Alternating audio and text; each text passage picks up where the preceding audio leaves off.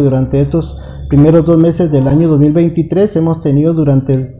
el mes de enero hemos tenido 76 inhumaciones, dentro de ellas hemos tenido que activar dos protocolos de COVID-19, un cadáver egresado del hospital regional como XX y otro cadáver ingresado del hospital temporal COVID-19 originario de Quetzaltenango de 87 años de edad. Durante el mes de febrero hemos tenido 84 inhumaciones, dentro de ellas no se ha tenido que activar ningún protocolo de COVID-19 para hacer un total de 160 inhumaciones transcurrió en estos dos meses del año 2023. Comparado con el año 2022, ¿ha bajado la cifra? Bueno, efectivamente, porque el año pasado, durante estos dos meses, eh, lo que se refiere a COVID-19, fueron 10 activaciones de, de COVID-19 y fueron 176 inhumaciones. Prácticamente bajó considerablemente los números, pues eh, lo más importante es que no ha habido decesos por COVID-19 se mantienen siempre los protocolos de activación ante cualquier eventualidad que se pueda presentar. Bueno, definitivamente somos un personal apresto a las 24 horas del día para, mejor, para prestar el mejor servicio